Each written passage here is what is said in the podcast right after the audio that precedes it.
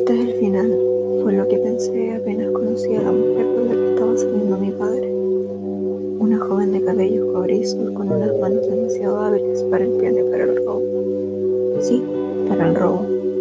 Podríamos decir que mi padre era toda una caja de sorpresas, una que, a pesar de ser su hijo, jamás terminé de abrir.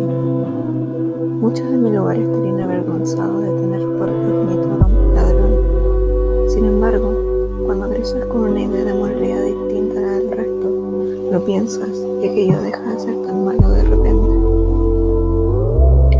Siempre supe que la crianza de niños no era lo suyo. Desde joven tuve que comenzar a ser su psicólogo personal. En esos lapsos, él era un hombre que acababa de divorciarse y yo solo un joven de 14 años que no tenía ni la mínima idea de lo que era el amor. Desde que aquella mujer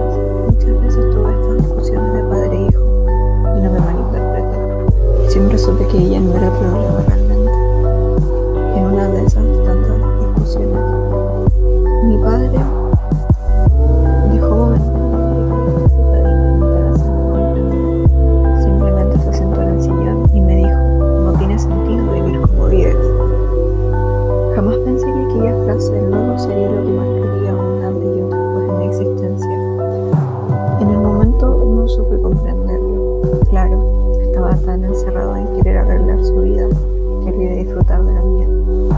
Pero cuando quise hacerlo, ya era demasiado tarde. Él estaba muerto y de nada servía hablarle una tumba. Después de todo ese tiempo, comprendí